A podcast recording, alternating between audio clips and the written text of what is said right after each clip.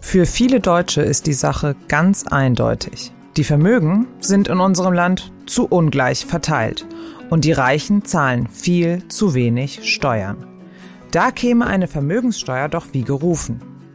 Und vor der Bundestagswahl haben gleich drei Parteien angekündigt, sich für die Einführung einer solchen Steuer auch einsetzen zu wollen. Andere aber mahnen, und zwar laut. Sie halten so eine Steuer für den völlig falschen Weg, um gegen die Ungleichheit anzukommen. Nur, wie sieht die Sache wirklich aus? Wen würde so eine Steuer überhaupt treffen? Nur die Superreichen? Oder müssen auch die normaleren Menschen aus der Mittelschicht bald zahlen? Und überhaupt, ist die Vermögenssteuer das richtige Instrument, um mehr Gerechtigkeit in Deutschland zu schaffen? Das alles besprechen wir heute mit unserem Kollegen Ralf Bollmann aus der Sonntagszeitung.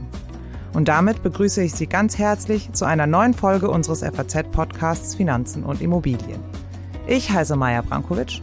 Und ich bin Inken Schönauer. Schön, dass Sie mit dabei sind an diesem Dienstag, den 14. September. Inken, wir wollen heute über eine Sache zum Thema Vermögensbildung sprechen, die zurzeit ja wirklich vielen Menschen in Deutschland und auch viele unserer Leserinnen und Leser und unserer Hörerinnen und Hörer ja wirklich keine Ruhe lässt. Ja, ich habe so ein bisschen das Gefühl, das ist so ein Thema, was so in der letzten Zeit auch so ein bisschen an Fahrt aufgenommen hat, nämlich die Vermögenssteuer. Genau, wir hören es derzeit wirklich aus allen Richtungen und von jedem im Prinzip, der schon ein wenig Vermögen aufgebaut hat. In der letzten Podcast-Folge, in der es ja darum ging, wie die Börse auf Wahlausgänge reagiert hat, hat unser Kollege Martin Hock ja auch mehrfach erwähnt, dass die Anleger mit Blick auf die Bundestagswahlen da jetzt ganz gespannt drauf schauen. Vor allem seitdem Olaf Scholz mit seiner SPD in den Umfragewerten ja tatsächlich ziemlich gut dabei ist. Ja, und nicht nur die Börsen sind ja ganz gespannt. Also es gibt ja wirklich neben der SPD noch äh, zwei andere Parteien, die die Vermögenssteuer ins Spiel gebracht haben, die Grüne und die Linke. Und wenn halt drei Parteien, die alle drei äh, vielleicht äh, ganz gute Chancen haben, dann auch eine Koalition zu bilden, also natürlich jetzt nicht äh, die allerbesten Chancen, aber trotzdem durchaus realistische Chancen, dann denkt sich doch der eine oder andere, puh, ja, also was macht das mit meinem Vermögen? Und ja, ich rede nicht von irgendwelchen reichen Erben, sondern von jungen Eltern, die sich äh, irgendwann in der letzten Zeit ein Häuschen gekauft haben, zum Beispiel. Das jetzt zwar noch der Bank gehört, aber die sich trotzdem jetzt fragen, was das bedeutet, wenn die Vermögenssteuer tatsächlich kommt. Ja, und ich finde überhaupt so dieses Wort Vermögenssteuer, das klingt so wie so eine Art, ja, also wie so ein Kampfbegriff irgendwie. Das vor allem gegen die Wohlhabenden. Es geht um ganz viel Geld, es geht um Vermögen. Ja, und manche sprechen ja auch von der Neidsteuer. Also wer hat, der soll nicht mehr haben, dem soll man lieber mal was wegnehmen. Hat ja schon wieder fast was Biblisches. Aber die Befürworter sagen, dass wir uns vielleicht doch tatsächlich mal überlegen könnten, ob wir die richtig Vermögenden, und da ist es, wird es natürlich auch schon schwierig, denn die Frage ist ja, was ist eigentlich richtig vermögend, aber dass wir die einfach mal ein bisschen stärker zur Kasse bitten sollten. Immerhin können starke Schultern ja auch mehr tragen. Und ich finde, ja, da ist natürlich auch irgendwie was dran. Klar, das ist ja eigentlich auch das Versprechen unseres Steuersystems, dass wir nach dem Leistungsfähigkeitsprinzip, das ist auch so ein schönes Wort, aber dass eben der Leistungsfähige mehr zahlt, dass wir nach dem Leistungsfähigkeitsprinzip besteuern. Aber worum geht es denn in der aktuellen politischen Debatte und bei den aktuellen Vorschlägen denn konkret? Es geht, um es mal so ganz formal auszudrücken, um eine zusätzliche Substanzbesteuerung von, ja, man nennt das ruhendem Vermögen. Und zwar auch bei Unternehmen. Das heißt, dass die Parteien fordern, dass die Menschen und die Unternehmen nicht nur auf ihre Einkünfte Steuern zahlen müssen, sondern letztlich eben auf alles, was sie besitzen und was damit natürlich auch von Wert ist. Das können also Häuser sein oder teure Gegenstände, also Picassos, wer sie hat, aber eben auch Geld auf dem Konto oder im Depot. Ja, in der Tat. Ich überlege gerade schon wieder, du weißt ja, ich habe immer diesen äh, Spaß an Bitcoin und Krypto. Wäre schon auch mal wichtig zu untersuchen, was damit eigentlich ist und ob sowas da auch mit einfließt. Aber ja, genau, darum geht's halt. Es geht praktisch um das gesamte Vermögen, was man so hat. Und das ist letztlich, muss man sagen, auch so eine Art ja, Hauptkritikpunkt an der Steuer. Sie geht, wie der Name schon sagt, eben echt an die Substanz. Man müsste sie praktisch zahlen, auch wenn man gerade kein Geld verdient, also gar nicht mal unbedingt flüssig ist. Aber so schräg das jetzt für manch einen klingen wird, neu ist die Idee doch nicht, oder? Nee, also neu ist sie tatsächlich überhaupt nicht. Es ist historisch gesehen sogar eher die ganz, ganz große Ausnahme, dass unsere Vermögen gerade nicht extra besteuert werden. In Deutschland gab es eine Vermögenssteuer seit der Kaiserzeit und das sogar bis Mitte der 90er Jahre. Aber dann kam, der eine oder andere mag sich erinnern, an der, der kam der Kanzler Helmut Kohl auf diese glorreiche Idee, die Immobilienvermögen nicht so hoch besteuern zu wollen wie das Geldvermögen. Ja, also er wollte Oma und ihr Häuschen schon, weil es ja nicht für jeden, der eine Immobilie hat, so einfach aus seinen laufenden Einnahmen auch viel abzugeben. Du sagtest ja, manche haben ja eine Zeit lang vielleicht gar kein Einkommen oder Unternehmen schreiben Verluste und dann ja, sind sie sind ja trotzdem Steuern fällig. Und die Rente ist ja für viele Omis in ihren Häuschen auch so schon knapp. Also politisch gesehen ist ja die Idee von Kohl durchaus nachvollziehbar. Ja, genau. Also damit triffst du das auch absolut auf den Punkt. Aber Kohl hatte vermutlich sowieso auch gar nicht mit dem Bundesverfassungsgericht gerechnet. Denn die Richter sagten nämlich, die Regierung dürfe unterschiedliche Vermögensarten auch einfach gar nicht unterschiedlich behandeln. Ja, und dann änderte man einfach das Gesetz ja, nicht ganz. Theoretisch gibt es das Gesetz nämlich immer noch. Nur setze die Regierung den Vollzug des Gesetzes zur Vermögensteuer einfach mal schlichtweg aus. Seitdem werden nur die Erträge aus dem Vermögen wie Gewinne, Zinseinnahmen oder Mieteinkünfte besteuert. Ja, und jetzt ist bald Bundestagswahl und die Parteien habe ich ja schon genannt. Manch einer hat sich gedacht, das könnte man doch jetzt mal wieder ändern. Genau. Und zwar wenig überraschend sind das die Parteien auf dem eher linken Flügel des politischen Spektrums, also die Linken, die Grünen und die SPD. Ja, aber die Idee ist ja auch verlockend. Also es gibt ja einige Menschen in Deutschland, die richtig viel Geld haben und einfach echt gute Tricks kennen, um möglichst wenig Steuern zu zahlen. Und die Statistik zeigt es ja auch. Knapp die Hälfte der Deutschen hat einfach gar kein Vermögen. Und dann gibt es eine ganz kleine Gruppe, die richtig, richtig viel besitzt. Also die neueste Auswertung, die ich kenne vom sozioökonomischen Panel, äh, die sagt ja, dass das reichste Prozent der Bevölkerung einfach mal mehr als ein Drittel des gesamten Vermögens besitzt. Ja, stimmt. Und ich weiß nicht, ob du dich erinnerst, wahrscheinlich wirst du dich erinnern, aber über die Vermögensverteilung haben wir auch schon mal ausführlich gesprochen, nämlich in unserer historischen allerersten Podcast-Folge. Die lautete, wie werde ich reich? Da lohnt sich auch übrigens auch nochmal reinzuhören, das vielleicht auch nochmal als Tipp für Sie, liebe Hörerinnen und Hörer. Das Thema wird ja so gar nicht alt. Aber die große Frage ist ja, ob die Vermögenssteuer daran überhaupt etwas ändern kann. Ja, in der Tat. Und genau das habe ich mit unserem Sonntagszeitungskollegen, mit Ralf Bollmann, besprochen. Hören wir mal da mal rein. Hallo Ralf. Hallo Maya. Ralf, Deutschland ist ja ziemlich gespalten über die Vermögenssteuer. Für die einen ist ja irgendwie so wie so ein Zauberinstrument, um die Reichen endlich mal stärker zur Kasse zu bitten, aber andere halten sie für ein völliges wirtschaftliches Desaster. Und ich finde, in der Diskussion klingt es ja manchmal so, als sei am Ende überspitzt gesagt jeder betroffen, der ein kleines bisschen Geld auf der Seite liegen hat oder ein kleines Häuschen hat. Deshalb direkt mal die ganz konkrete Frage, auch im ureigenen Interesse, geht es mir jetzt ans Geld, wenn die Vermögenssteuer kommt? Also ich glaube noch nicht so unmittelbar. Das ist auch ein Grund, warum die Grünen ja jetzt in ihrem neuen Programm nur noch vorschlagen, es ab zwei Millionen Euro zu machen und nicht wie beim letzten Mal vor acht Jahren ab einer Million.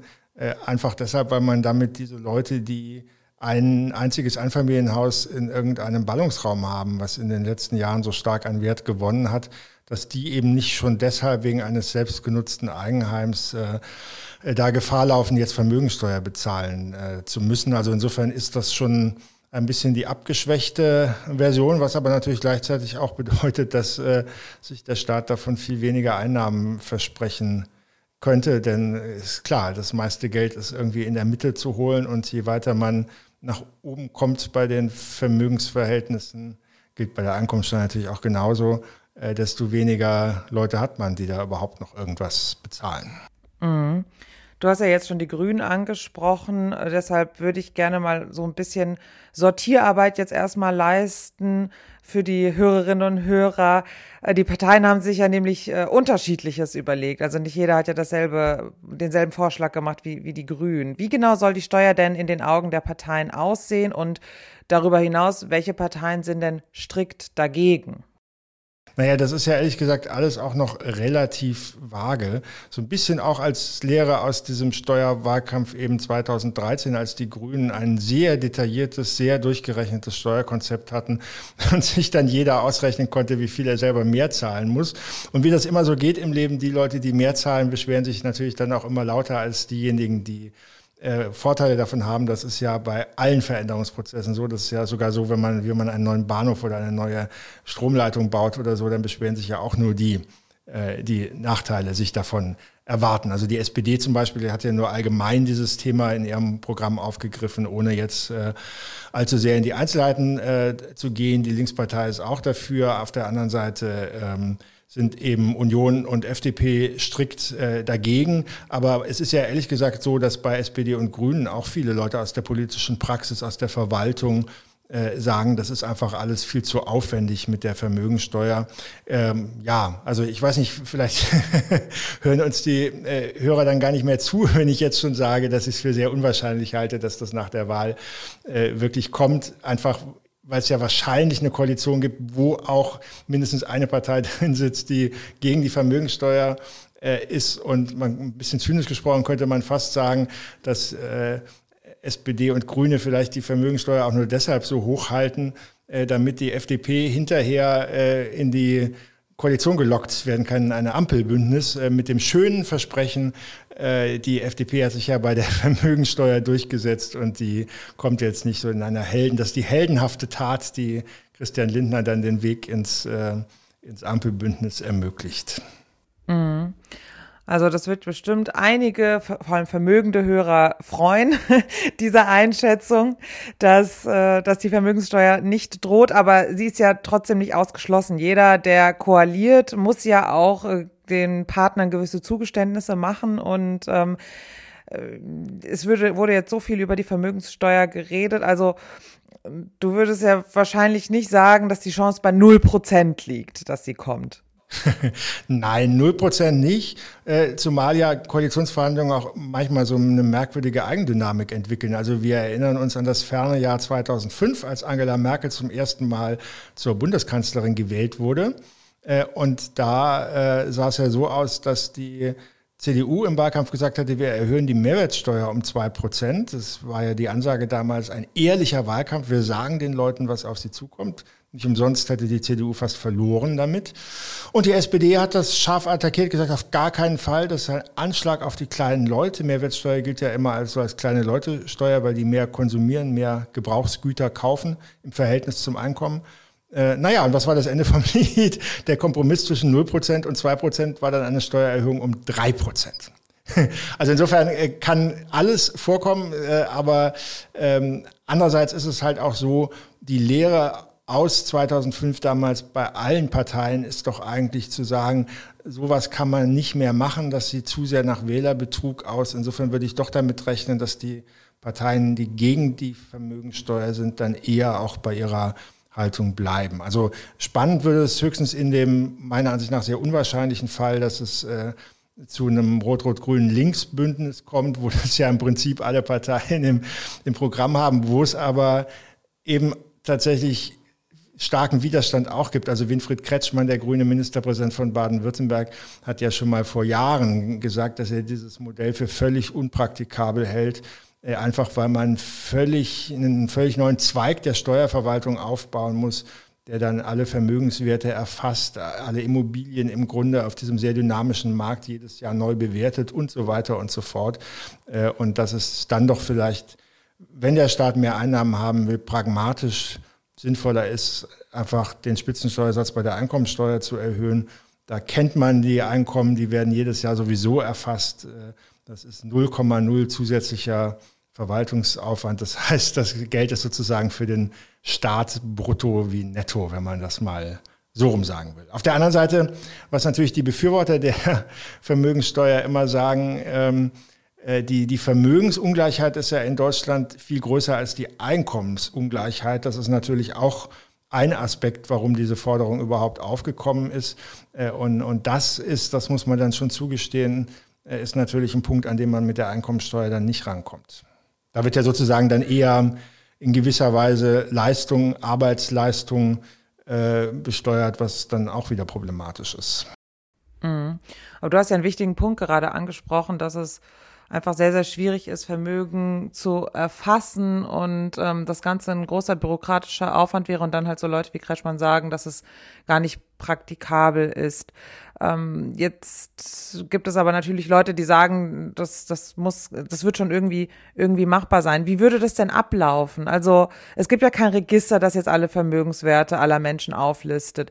Wäre das dann so, jetzt mal angenommen, wir kriegen wirklich äh, Rot-Rot-Grün oder grün, rot, grün oder nee, grün, rot, rot, so rum oder rot, grün, rot, ähm, würde dann regelmäßig jemand bei mir zu Hause vorbeigucken und schauen, ob ich ein Picasso an der Wand hängen habe oder, oder wie soll das dann laufen? Also ich glaube, das, was Armin Laschet da im Triell jetzt gesagt hat, dass äh, dass da also sozusagen nach den Möbeln geguckt wird und nach den Gemälden an der Wand. Das glaube ich jetzt nicht so sehr, zumal sich die Zahl der Deutschen, die teure Kunst zu Hause im Wohnzimmer hängen haben, ja doch sehr in Grenzen hält. Also meiner Ansicht nach ist der Hauptpunkt wirklich die Immobilien, aber schon das ist ja wirklich nicht trivial. Ich meine, die Immobilienpreise verändern sich ständig, sie steigen in den Ballungsräumen rasant, im ländlichen Raum sinken sie sogar zum Teil. Ähm, es gibt auch teilweise Märkte, weil ja auch kaum noch jemand sein Häuschen verkauft, auf denen auch wahnsinnig wenig Bewegung ist, wo man vielleicht äh, auch Schwierigkeiten hat, überhaupt jedes Jahr exakt zu ermessen, was ist irgendwie eine Wohnung in der Parkstraße in sowieso überhaupt wert? Ja, wie, wie kriegt man das raus? Wer, wer entscheidet das? Wer guckt da? Man braucht dann irgendwie so wie beim Mietspiegel bräuchte man auch so Tabellen für die für die Immobilienwerte. Also das stelle ich mir relativ schwierig vor, zumal in Deutschland, darüber kann man auch streiten, aber es ist nun mal so, das Verfassungsgericht ja relativ strikte Maßstäbe an die äh, Gleichbehandlung der Steuerpflichtigen setzt. Ich glaube auch striktere als in anderen Ländern wie den USA zum Beispiel, wo es eine Vermögensbesteuerung gibt, dass das deutsche Verfassungsgericht halt sagt, das muss dann wirklich total gerecht sein und alle Vermögens- und Anlageklassen müssen ganz gleichmäßig besteuert und berücksichtigt werden. Äh, daran ist ja die alte Vermögenssteuer gescheitert. Sie ist ja offiziell noch nicht mal abgeschafft, sondern sie ist ausgesetzt, weil eben das Verfassungsgericht damals sagte, diese alten Einheitswerte bei den Immobilien, das kann man so nicht machen, die sind ja überhaupt nicht mehr realitätsgerecht. Also äh, ja, also kurz und gut, der an die, an die Steuerpolizei, äh, an der, die an der Haustür klingelt und ins Wohnzimmer will, glaube ich nicht. Aber ein irrer bürokratischer Aufwand wäre es schon. Bestimmt auch mit vielen Prozessen verbunden, wenn Leute dann sagen, meine Immobilie wurde aber hier falsch eingestuft und man sich dann mit dem Finanzamt darüber streitet. Mhm, da sprichst du ja auch noch einen sehr wichtigen Punkt an, der, wie ich finde, manchmal in der Diskussion so ein bisschen zu kurz kommt. Und zwar, dass die Vermögenssteuer ja gar keine neue Steuer ist, die sich irgendjemand ähm, ausgedacht hat, um Unternehmen oder reichen Leuten irgendwie zu schaden. Wir hatten ja sehr, sehr lange in Deutschland eine Vermögenssteuer bis 97 und ähm, ja, ja, jahrhundertelang. Wie war denn die Erfahrung mit der Steuer damals? Also auf irgendeiner Grundlage wurde ja damals auch das Vermögen der Menschen irgendwie beziffert und äh, dann entsprechend besteuert. Kannst du uns da noch mal mit in die Historie unseres Landes und der Steuerpolitik ja. nehmen? Ja, naja, das war ja eben der Punkt, dass man sich damals ja einfach gemacht hat und einen sogenannten Einheitswert angesetzt hat, der aber noch aus der Vorkriegszeit äh, stammte und natürlich gar nichts zu tun hatte mit der aktuellen Wertentwicklung. Der wurde dann mit irgendeinem Faktor multipliziert. Ähm, aber es ist ja nicht so, dass alle Immobilienpreise sich gleichmäßig entwickelt äh, haben im Land. Auch damals schon nicht natürlich. Da gab es enorme Unterschiede zwischen den Regionen. Nun muss man allerdings auch sagen, dadurch ist es vielleicht auch noch mal ein bisschen schwieriger geworden heute, ähm, dass eben Deutschland ja ein Land war eigentlich sehr lange Zeit mit einer wenig dynamischen Entwicklung der Immobilienpreise. Auch dadurch, dass wir ja so ein Land der, der Mieter sind mit relativ wenig Wohnungseigentum, anders als in Frankreich, Italien, USA, wo ja doch die, die allermeisten Leute im eigenen Haushalt, der eigenen Wohnung leben, äh, ist das ja bei uns nur ein sehr kleiner Anteil, kleiner Markt und äh, da hat sich lange Zeit ja auch bei den Preisen wenig bewegt. Ist ja auch ein Grund zum Teil in manchen Großstädten, jetzt nicht München, da war schon immer relativ teuer, aber Berlin zum Beispiel, für diese enormen Preissteigerungen der letzten Jahre, weil natürlich dann Investoren aus, äh, oder auch nur Privatanleger aus Madrid oder Rom oder Stockholm sagen, mein Gott, ist das wahnsinnig billig. Da kann man ja überhaupt nichts falsch machen, wenn man sich so eine Schnäppchenwohnung in Berlin kauft. Jetzt hattest du ja vorhin auch gesagt, wenn man sie denn einführen würde und dann, wie die Grünen vorschlagen, erst ab zwei Millionen ähm, überhaupt anfangen würde, dann würde sich ja die Menge an Leuten, die man damit überhaupt erwischen würde und damit ja auch die Einnahmen, die man daraus generieren würde, ja entsprechend reduzieren. Da gibt es ja bestimmt äh, Berechnungen. Möchtest du möchtest du uns mal aufklären, ob sich die ganze Sache für den Staat überhaupt lohnen würde, jetzt auch mit, mit Blick darauf, was für ein äh, erheblicher Aufwand äh, bei der, bei der äh, Erfassung der Vermögen betrieben werden müsste. Naja, diese Studien unterscheiden sich auch mal so ein bisschen je nach Interessenlage, aber was man, glaube ich, schon sagen kann, ist, dass so Pi mal Daumen äh, bei der Vermögensteuer ungefähr die Hälfte des Geldes, was man da einnimmt, äh, für diesen immensen Verwaltungsaufwand wieder draufgehen würde, für die ganzen neuen Steuerbeamten, die man dann einstellen muss. Und da würde ich dann halt in der Tat auch sagen, das ist so ein bisschen eine ziemlich unrentable Steuer, ja. Ähm, und äh, die auch eher so eine symbolische Dimension hat, gerade weil sich ja die Vermögen so deutlich auseinanderentwickelt haben, weil das vielleicht gerade auch was die Immobilien betrifft, ja auch so ein lebensnahes Thema für viele Leute ist, diese Spaltung der Gesellschaft. Einerseits in Leute, die sich äh, Wohneigentum gekauft haben oder sogar auch in Mietwohnungen investiert haben äh, und die natürlich eine enorme Wertsteigerung und Vermögenssteigerung in den letzten Jahren hatten im Grunde tatsächlich sowas wie, wie Kritiker dann immer sagen, wie unverdientes Vermögen, weil sie ja nicht viel dafür getan haben, außer das Glück gehabt zu haben, im richtigen Moment gekauft zu haben. Und auf der anderen Seite hat man eben die wachsende Zahl an Menschen, die immer größere Schwierigkeiten er hat, insbesondere in Ballungsräumen eine Wohnung zu finden. Deshalb glaube ich tatsächlich, dass das bei den Parteien, die das befürworten, jetzt weniger um das Geld geht, was der Staat unterm Strich damit äh, einnimmt, äh, als um das Symbol, wir tun, um den eigenen Wählern zu zeigen, guckt mal Leute, wir tun doch was gegen die Ungleichheit. Die Frage ist dann halt immer noch, ob es da nicht andere Mittel und Wege gäbe. Also eine Idee, die ja auch oft diskutiert wird, äh, ist einfach die Erbschaftssteuer äh, zu erhöhen. Das hätte immerhin den Vorteil, da muss man zwar auch das Vermögen ermitteln, aber sozusagen nur einmal in jeder Generation und nicht jedes Jahr neu. Das heißt, das würde den Verwaltungsaufwand deutlich vermindern. Im Übrigen ist es ja jetzt schon so, äh, dass es eine, eine Erbschaftssteuer gibt oder selbst in Fällen, in denen hinterher herauskommt, sie muss nicht gezahlt werden, aber ja häufig dann erstmal ermittelt werden muss, ob überhaupt eine Steuerpflicht besteht. Also das findet ja alles jetzt schon statt. Sehr viel einfacher vom Verwaltungsaufwand her und vielleicht sogar gerechter, weil man dieses Argument umgeht. Äh, das wurde ja möglicherweise das Vermögen schon aus selbst erarbeitetem Einkommen generiert, denn ist ja klar, also der, der Erblasser, das ist immer der Zwiespalt, beim Erblasser kann man ja sagen, okay, der sollte ein Anrecht darauf haben, äh, zu bestimmen, was mit seinem Vermögen nach seinem Tod ähm, geschieht, aber auf der anderen Seite hat man natürlich die Erben, äh, die, das sind wir wieder beim Thema unverdientes Vermögen, äh, die ja nichts dafür getan haben für dieses Erbe, was sie bekommen. Gut, vielleicht haben sie ja in der Kindheit gelitten, weil ihre Eltern immer gearbeitet haben. Das kann, kann natürlich auch sein, aber im Großen und Ganzen ist es halt so, dass sie, dass sie nichts dafür getan haben und infolgedessen ähm, äh, sogar unter Gerechtigkeitsaspekten man vielleicht sogar sagen könnte, eine Erbschaftssteuer ist gerechter als eine Vermögensteuer und bringt wegen des geringeren Verwaltungsaufwands vielleicht sogar unterm Strich mehr ein. Ja, aber da würden ja wahrscheinlich dann wieder Kritiker sagen, das ist ja auch alles Vermögen, was äh, bereits auf irgendeine Art und Weise ja schon besteuert wurde. Dann sitzen da die Erben, die erben dann Immobilien, Unternehmen, was auch immer und äh, müssen dann äh, plötzlich einen ganzen Batzen Geld zahlen und ob das dann so gerecht ist, ist dann ist dann auch wieder die Frage. Äh, deshalb würde ich dann doch nochmal äh, daran anschließend fragen, gibt es denn eine dritte Option, die äh, das ganze Ungleichheitsproblem durch Umverteilung reduzieren würde, ohne dass dann wirklich substanziell an, an der Wirtschaftskraft dieses Landes gekratzt wird, so wie, wie Kritiker es ja befürchten. Ja gut, Wirtschaftskraft ist ein gutes Stichwort, darüber haben wir jetzt noch gar nicht gesprochen, dass äh, ja eben ein Argument gegen Vermögensteuer und Erbschaftssteuer immer die Frage der Betriebsvermögen ist.